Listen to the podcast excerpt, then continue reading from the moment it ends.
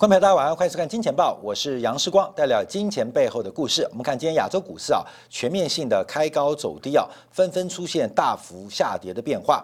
香港恒生指数在本周初才刚刚创下历史天量，随后这个价格啊，在今天大跌了将近千点。韩国股市也在本周初刚刚创下了历史天量，随后股价也在今天大幅走低啊。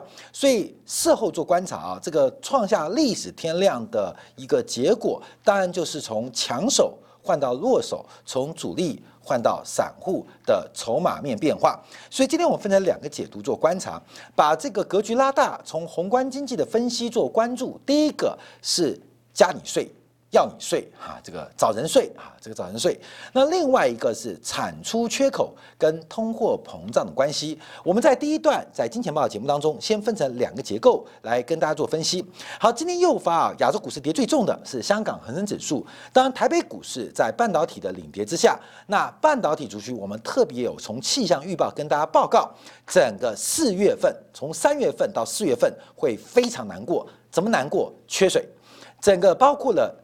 桃竹苗，也就是所谓竹科的几个重要水库，从宝山水库到宝山第二水库到永和山水库，基本上已经都到了见底啊，这个蓄水量都仅仅剩下百分之十。当然了，前期啊拉了石门水库，就桃园的水库啊，来紧急支援竹科用水，结果不拉还好，一拉把石门水库也掏空了。所以除了竹科之外，整个全球电子业的重镇，还包括了桃园地区，也即将在四月、五月面临缺水的困境。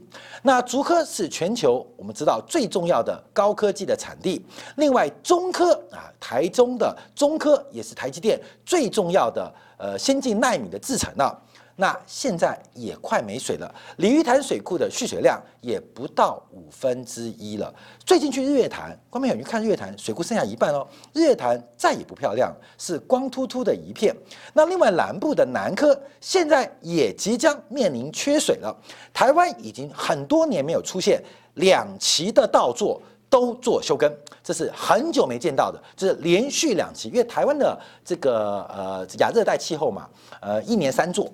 很难得见到两座两期啊，就连续两期是全面性的休耕了，所以对于台湾的粮食安全，这已经不重要了。而缺水的问题已经直接来冲击到未来台湾从北中南地区高科技产业的生产。缺水是一回事，缺水之后就会缺电啊。缺水之后就缺电，水电的部分也会带来相当大的一个困扰。所以在台湾呢，呃，在过去我们在一月份就做过节目，很多高科技厂商已经把水车给租满了。现在涨价涨最大的，搞不好还不是货柜航运，而是未来即将面临调度用水的水车。现在据了解啊，北部地区的水车都已经全部已经被大型厂商。给 booking 啊，给买完了，租完了，所以台北股市后面的发展也要持续做一个关注跟留意啊。所以为什么会出现年前的齐头量，这也是很特别的现象。有钱人他们能得到的资讯比一般散户多更多更多。好，另外今天香港股市大跌，主要原因是这个香港政府啊，特区政府财政司司长陈茂波在今年的财政预算案提到，将会充分考虑。在证券市场跟国际的竞争力之后，决定提交法案，调高香港证券股票交易的手续费啊，手续税叫做印花税，从原来的千分之一调高到千分之一点三。那受到当前环境影响啊，财政压力是非常巨大，所以不能调整啊，包括了呃这个所得税或企业盈利的利得税。那找什么地方开刀？从股票市场开刀。好，我们看到在昨天我们才做到一个专题，这个叶伦到处找人睡啊，找人睡啊，你不要想歪，我们不要去想找人瞌睡啊，找人睡。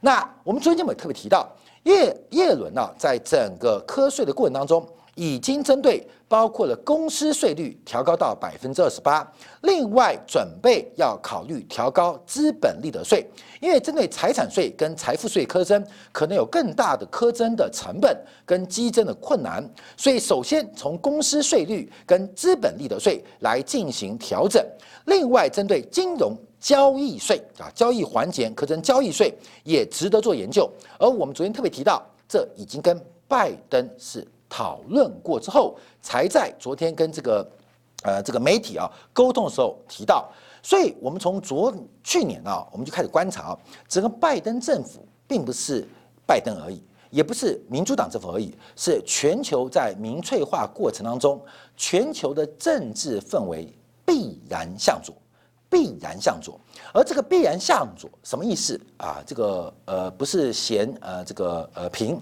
而是。筹不均啊，筹不均，所以针对资本利得税的苛征，包括从香港的财政司开始开出全球的第一枪，这已经代表是全球最大的风向。各国的财政官员到处找人税啊，找人税。耶伦很找人税哦，基本上他寂寞、空虚、冷。为什么寂寞？美国财政很空虚，美国的财政很寂寞，所以到处找人睡啊，空虚寂寞，觉得冷啊，所以基本上，所以我们看到这种从去年拜登在胜选之前，我们就做过很多分析，提醒观众特别留意啊，全球市场的转折会不会在社会主义或者长期的财政压力当中来出现一个改变，值得特别做关注。为什么？对债务人来讲。还有债权人的关系来讲，这个债务人跟债权人很特别。债权人期待债务人有短期、中期的关注。这个经济成长的美梦就像是作诗啊，吟诗呃作赋一样啊，作诗来骗骗债务人可以。那通货膨胀啊，依旧在远方，也不知道通货膨胀会如何影响债务跟债权的关系。可是仅靠诗与远方。仅靠经济成长的美梦跟通货膨胀的预期，并不能满足债权人的需求。需要什么？爱情需要面包，最终还是需要面包。爱情啊，债权债务人就是爱情关系，可长可短啊。有长期债务、长债权；有短期债务、短期债权。不能仅仅靠经济成长的诗跟通膨的远方啊来忽悠啊债权人。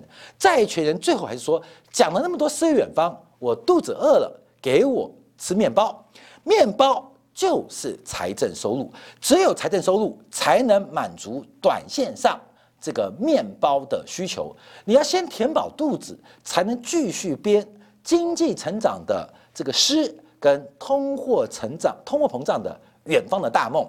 所以面包必须。所以这个叶伦提到加税，包括今天香港特区财政司提到了加税动作，没有办法。经济成长会不会出现？不知道。通货膨胀已经出现，会怎样？不知道。可是当下债权人对于面包的需求已经饿到听不下诗与远方了。所以，我们要了解到，这不单单是社会呃环境跟社会趋势向左倾的变化，那另外就是债权人跟债务人关系被迫使得各国政府必须要加税。来弥补过去长期的补贴跟去年新冠疫情的救济所出现的巨大赤字，所以这个必然发生。我们看今天亚洲股市啊，并没有受到昨天美国股市开低走高的影响。啊，相反，全面开高走低。从韩国股市到日经指数，到台北股市，到沪深三百，到恒生指数，全面一片惨绿，全部大幅度的一个下杀。在全指股、蓝筹股、白马股的领跌之下，似乎整个亚洲股市在今天表现氛围都非常非常的不好。那我们特别关注，除了通货膨胀。还有包括利率变化之外，这个全球的加税风暴，特别从证券市场、权益市场来动手。为什么？因为这边的牛跟肥羊最多，有超级大肥羊，有微小但很茂密的韭菜。从这边下手跟开刀，这是呃一箭双雕。第一个满足了面包的需求，第二个也可以满足社会目前贫富不均的。矛盾压力。好，这个第一个，我们做解读。好，第二个我们做观察的啊，第二个观察的就是我们今天另外一个主题啊，产出缺口跟通货膨胀。我们在前天节目有试图来做计算产出缺口跟通货膨胀的关系，在分析产出缺口，什么叫做产出缺口？那产出缺口是什么？它又跟通货膨胀的发生有什么样的关系？我们今天要跟大家简单的来进行一个呃经济学呃科普的呃了解，科普了解。好，在讲这个经济学科普的过程当中啊，我们先让看最近新闻啊，这个路透社、金融时报这几天啊，像包括了华尔街的这些相关的媒体都提到了，像路透社提到，美国现缺钢铁。去年第二季度啊，美国钢铁的产利率利用率啊一度低到只有百分之五十六，现在已经来到百分之七十六。那美国钢铁厂未完成的订单创下五年新高，库存美国钢铁产业的库存创下三年半的新低。美国不仅缺晶片，不仅缺天然气，现在连钢铁、木材、水泥都在缺啊，这是很特别现象。好，伦敦金融时报提到的时候，欧洲缺什么？欧洲缺树脂。欧洲的聚乙烯受到美国供应中断的影响，使聚乙烯，聚乙烯叫 PE，看到没有？简单来讲，就是我们常常看到的，像塑胶袋、垃圾袋哈、保鲜膜都属于 PE，所以 PE 的用途非常广，尤其是像农业的这个呃 P 膜也是 PE 做的，所以 PE 是所有石化原料当中这个跟消费者最有关系的。现在很缺，欧洲缺塑化原料。那另外包括了全球范围当中缺晶片啊，缺晶片。那唯一不缺钱的是钱。我们看到今天啊，从朝安社最新的报告来做观察，在礼拜一啊，韩国的关税厅报告就是快速啊这个短端的报告，韩国二月份前二十天的出口金额好到炸锅，热到爆炸。韩国二月份的快这个快讯啊的报告，一到十天全面的爆炸，尤其是来自中国的需求更是惊人啊！来自中国的需求更是惊人，对美国的出口也大幅回升，不单单是半导体，包括了汽车的出口也是暴增啊！关面我们看到这个最近美国的运动员啊，最近这个泰格伍兹不是刚刚出车祸吗？开的就是起亚的。呃，不是起亚，现代这个 Genesis 的这个豪华的修理车。那另外，现代推出了一个超无敌的电动车啊，昨天发表了，这个市场上都非常的这个呃这个呃兴奋啊。基本上，韩国现代电动车在昨天也正式宣布要即将问世啊。我们看韩国从汽车、钢铁到电子半导体全员爆炸啊，全员爆炸，出口爆炸。那韩国的产业基本上是非常完整的，从呃电子啊到石化。到高铁，到造船，到这个生技医疗，基本上都有啊，都有。所以韩国可以作为全球经济贸易的领先指标，而它折射出来的是需求回升，需求回升。所以全球的需求回升是非常非常的惊人的。好，关面我们这边要提到了产出缺口的问题啊。这个什么叫做产出缺口？这关面一定要有理解啊，因为它跟通货膨胀有关系。过去一段时间，产出缺口其实常常会拿来讨论。主要是需求不足，所以大部分的人对于产出缺口，过去在央行在财政当局的讨论并不关心，因为需求不足嘛，就是刺激宽松印钞。好，现在产缺口是近二十年来首度的一个改变，就是过去从这个呃这个需求不足到现在供不应求。那什么叫产出缺口？指指的是某一个经济体或全球的实际产出。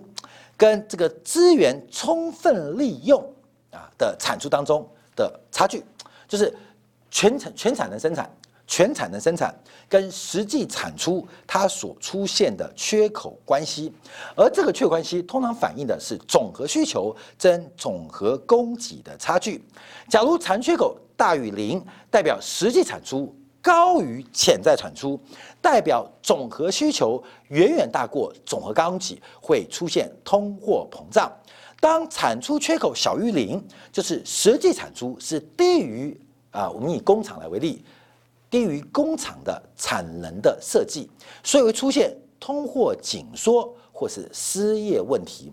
过去长期从两千零八年以后，产出缺口长期是低于零的。也就是全球各产业总和的供给是大过总需求，面临长期需求不足的压力，所以有财政补贴、有货币宽松、有印钞、有各式各样的刺激方案。可是，在去年下半年开始，这个产出缺口开始出现一个非常大的戏剧化转折，竟然出现了一个供给不足的变化。那现在大家讨论了这个供给不足到底是短期现象还是长期现象？到底是因为新冠疫情的关系啊，前期的需求没有那么糟糕，可是因为全供应链的库存不足，所以引发的一次性的库存回补或一次性的消费啊？第一个是短期现象。那现在更害怕的是产出缺口会不会是长期所致？长期所致，我们举跟大家举例啊，过去十年。美国在固定资产的投资，固定资产投资每年呢，就是扣掉了折旧之外啊，扣掉折旧，因为折旧再投资，我们先扣掉，大概新增投资不会超过五千亿美金，不会超过五千亿美金。其中这五千亿美金，其中有两千亿在石化产业，另外有一千多亿在医疗产业，还有大概两千亿是在 IT 的数据资料库的累积之上。好，各位，你觉得很广吗？没有，你扣掉医疗，扣掉页岩油、页气开发，扣掉了亚马逊、Google、微软的资料库之后，跟大家报告，美国其他所有的产业长期都没有投资，长期都没有投资，大到汽车没有新增投资，我们以总量来讲，小到卫生纸没有新增投资，多久了？至少长达十年以上。就是美国为主的为首的西方国家，十年来基本上民生必需工业、原物料产业长期缺乏投资。那这个缺乏投资的原因为什么？因为过去啊，这个代理制度啊，开始就资本主义的嘛，这种诱因啊，代理制度什么代理制度？就是呃，总经理不是啊，像金钱豹的总经理啊，基本上不可能不姓杨啊，可能是外聘的专业的媒体人才。那在现代资本市场当中，都用市值管理来衡量一个 CEO 的表现程度，所以就出现两千年初奇异的威尔许的鬼扯荒谬故事。他们六个标准差，从哪就是鬼扯啊，鬼扯。为什么？因为威尔许他领的不是他的工资，他领的是 bonus，是领的是股票的分红跟股票期权的衍生性的杠杆。所以威尔许，关没有？奇异不会是威尔许的。其实永远不会是姓威尔或姓许的人管理，他只是一个阶段性的 CEO 啊，阶阶段性的 CEO，所以到最后他退休之前，他自己知道把钱能够赚到口袋里面最重要，因为奇异的股东大股东不是他，小股东几十万人，那威尔许干什么？他就把所有可能会花钱的未来企业全部砍掉。为什么？因为新企业嘛，像一个厂房盖下去，它没有现金流，可是它要研发，它要实验，它要量产，会产生折旧摊销一大堆。哎，这会影响到我当期的财报哦，当期的财报会影响 EPS 哦，EPS 会影响股价哦，全部砍掉。那另外针对能够变现的产业，全部卖掉。所以，奇异电器的威尔许那时候创造奇迹，最重要的原因，他把未来所有可能的部门全部砍掉。未来那是。你们的未来，我的未来就是我明年后年要退休的股票红利。所以，美国的代理制度，包括西方资本主义制度，出现一个很严重的代理问题，就是短期化。如何把市值搞到最大啊？一种就是我讲的，把资产搞到报酬率最高；另外一个，资产保值率搞不高，那怎么办？那就降低它的提高。它的营运杠杆，缩减它的投资，提高它的负债啊！这方面我们从杜巴分析法曾经也跟大家上过课。所以现在这长缺口，关面我们分成两个阶段做观察，一种是一次性发生新冠疫情以来的哦，另外一个美国的长期投资不足，欧洲国家的长期投资不足，日本的长期投资不足，会不会引发一个持续性的产出缺口？好，哥们先讲完之后，我们要看下一章。好，这是 OECD 所做的一个关注哦，OECD 所做报告啊，这个金河开发会啊，这个所做的报告，这个九零年代九零九一的经济衰退，零八零九金融衰退，跟二零二一年的产出缺口来进行比较，来比较，这一次在政策刺激的结果之下，产出缺口快速的翻正。啊，什么叫快翻正？观众啊，就是产出缺口大于零，就代表实际产出高于潜在产出，代表现在所有的产能不仅用百分之百来运转，可能有百分之一百一、百分之一百二、百分之一百三疯狂的运转，超的不仅是设备，也超的是设备线上的员工。这大家知道，像台湾现在半导体工人啊，基本上半导体的员工、工程师啊，超的不仅是设备，超的也是半导体生产线上的员工。那为什么不扩产？除了半导体之外，很多的老板就神经了，我干嘛扩产？汽车产业不扩产干嘛？电动车时代来临了，我还去做燃油机吗？我还去做这些东西吗？关没有？那电力产业不扩产，哎，基本上将来谁知道会不会变成一个电气化环境？卫生纸的老板不扩产，现在都免治马桶了，谁用卫生纸？所以所有老板，哎，基本上都没有投资诱因。好，我们看到从 OECD 算法做关注啊，这会是过去十年以来首度见到一个非常特别现象，就是美国的残缺购转正。好，各位这个图啊，第一个在二零二零年呢，因为新冠疫情的影响，导致需求大幅下滑，供给也跟着下滑。那这个需求下滑速度是瞬间紧缩，因为社区隔离的关系，所以当时估计美国的产出缺口可能可能啊，可能是相当大的深度，就是呃需求不足，需求不足。可是美国的财政刺激方案。刺激方案使得美国的产出缺口大幅的弥补，大概二零二零年美国的财政支出占 GDP 的百分之十八，是产出缺口的三倍。而一点九兆的拜登方案，礼拜一已经在美国众议院的预算委员会通过了，十九比十六票通过了。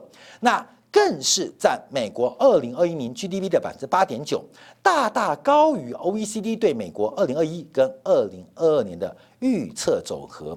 也就是美国这一次的刺激方案，加上去年第一轮的刺激方案，使得整个美国的产出缺口出现了过度补贴的结果，就是洞没那么大。这个洞啊，就是呃深一公尺啊，深一公尺，长一公尺，宽一公尺，深一公尺啊，后面一立方嘛，有个洞啊，有个洞啊。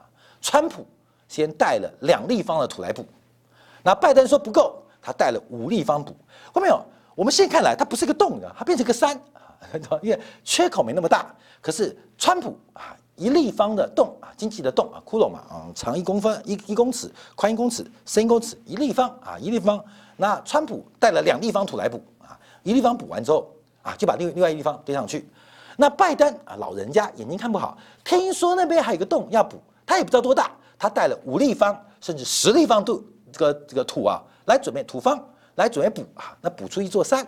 那这什么山？这是产出缺口的一座大山。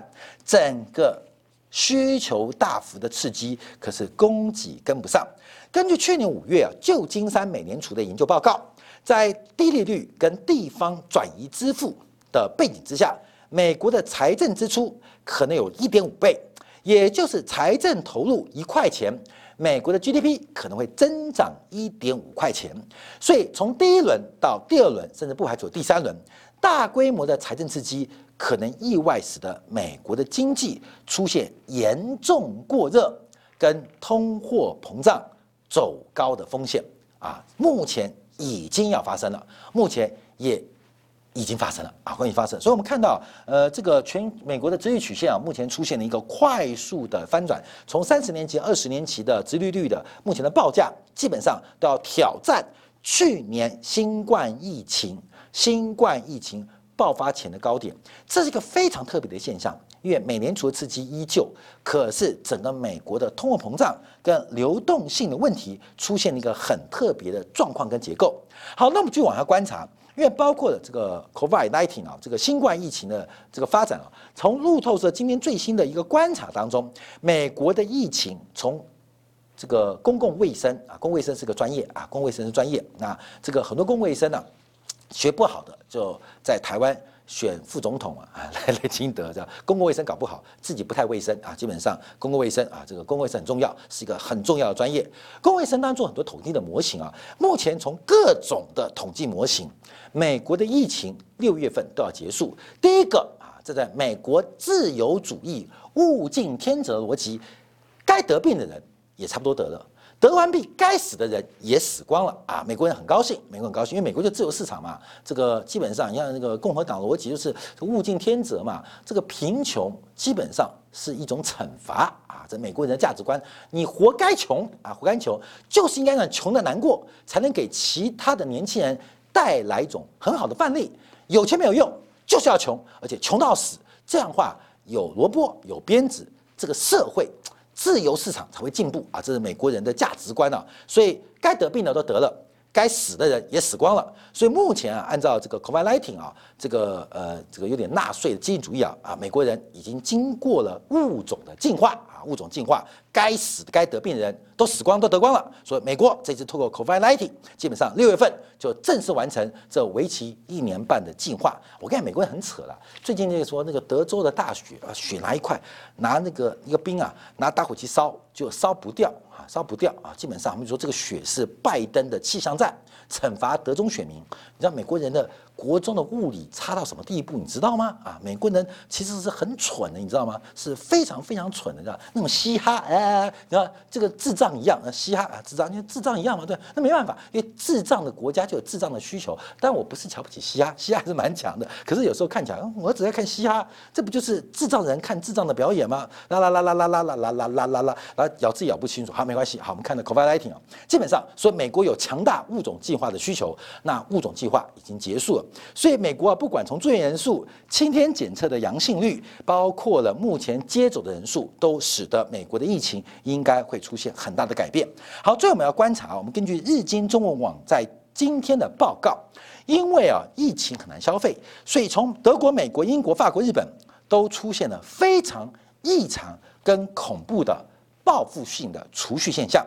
所以 OECD 啊，但目前的储蓄率是远远高于。过去二零零七到二零一九年的水平，去年美国四到六月储蓄率是百分之三十，是历史的两倍或三倍以上。再加上拜登的补贴金下来，会发生什么变化？我们就要观察。甚至我们看到法国。法国人家庭储蓄率在去年一度高达百分之三十，并不是西方人想存钱，而是有钱没地方花。那报复性储蓄结束之后，刚刚讲哦，新冠疫情啊结束了啊，物种计划完成，所以接下来就是全面的社交开放。这个报复性的消费会发生什么样的影响跟关注？好，观众朋友，因为时间关系，我们讲快一点啊。关没有？到底需求大过这个供给，叫做产出缺口。当产出缺口远远大于零售，会出现通膨胀，因为没有办法嘛，供不应求。好，这个供不应求到底推升的是通胀，还是推升的是利率？我们要注意哦，到底推升的是通胀，还是推升是利率？在过去资本市场不发达的时候，供不应求推升的是物价全面性的上涨。可在金融市场，所有东西都证券化，这个呃资本化、市场化之后，其实这个市场可能通胀推升的速度远远不及利率上升的速度，这是世界人类发展的必然性。关没有？南宋文明会垮掉，因为一切商业化、市场化、证券化、资本化之后。到底需求远远大过供给，出现了产出缺口大幅扩增过程当中，推升是通胀吗？那当然的。可是最害怕的是推升利率，推升利率通过金融媒介或金融市场的一个效率出现很大的变化。那我们特别要关注啊，就是拜登呃未来会积极的来进行一个扩张性的财政支出。那目前美国财政部在 FED 的。余额你知道多少吗？一点六兆，就是借了很多钱，有一堆计划要发，可是没用掉啊，国会没有通过，或是这个执行的呃这个能力受到各式各样的阻挠，有一点六兆，而这一点六兆基本上成为市场上资产价格杠杆的基础。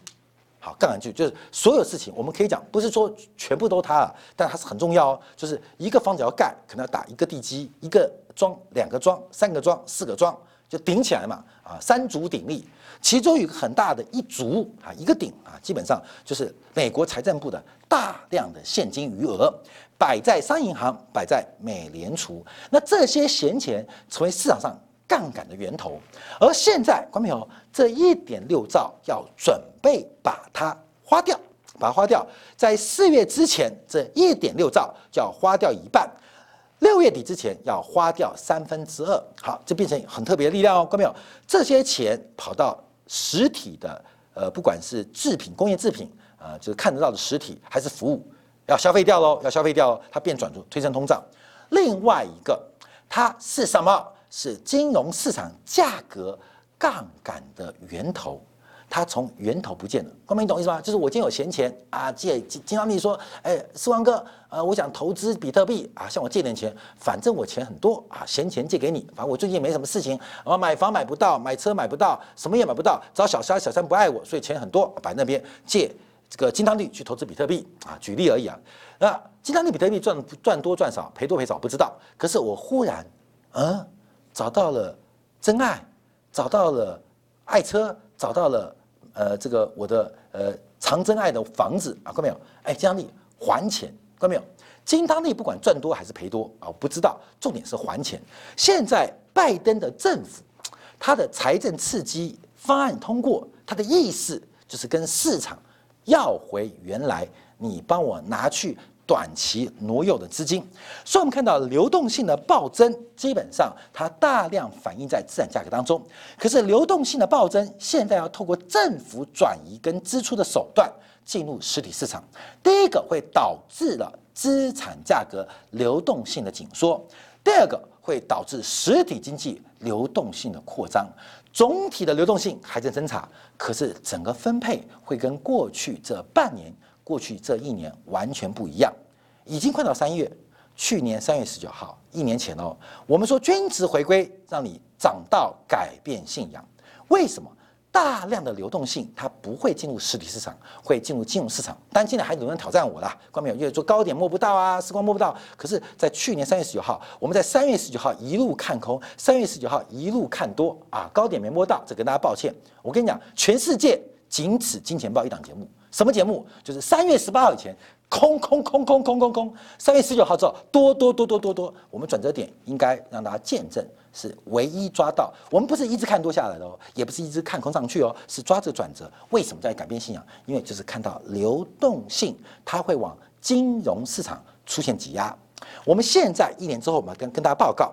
这个流动性的挤压会往另外一个领域挤压，而这个抽干过程当中会对于资产价格产生非常巨大影响。再次提醒大家，在这边要注意到投资的机会跟投资的风险。好，我们休息一下，稍微今天部分，我们就要针对啊，包括昨天鲍威尔的谈话跟美国的债问题，这个叶伦刺破美国科技泡沫，除了针对加密货币有讲法之外，针对加税有讲法之外，他还有讲第三项哦。这第三项他讲什么？休息一下。回来帮你做进一步的分析跟解读。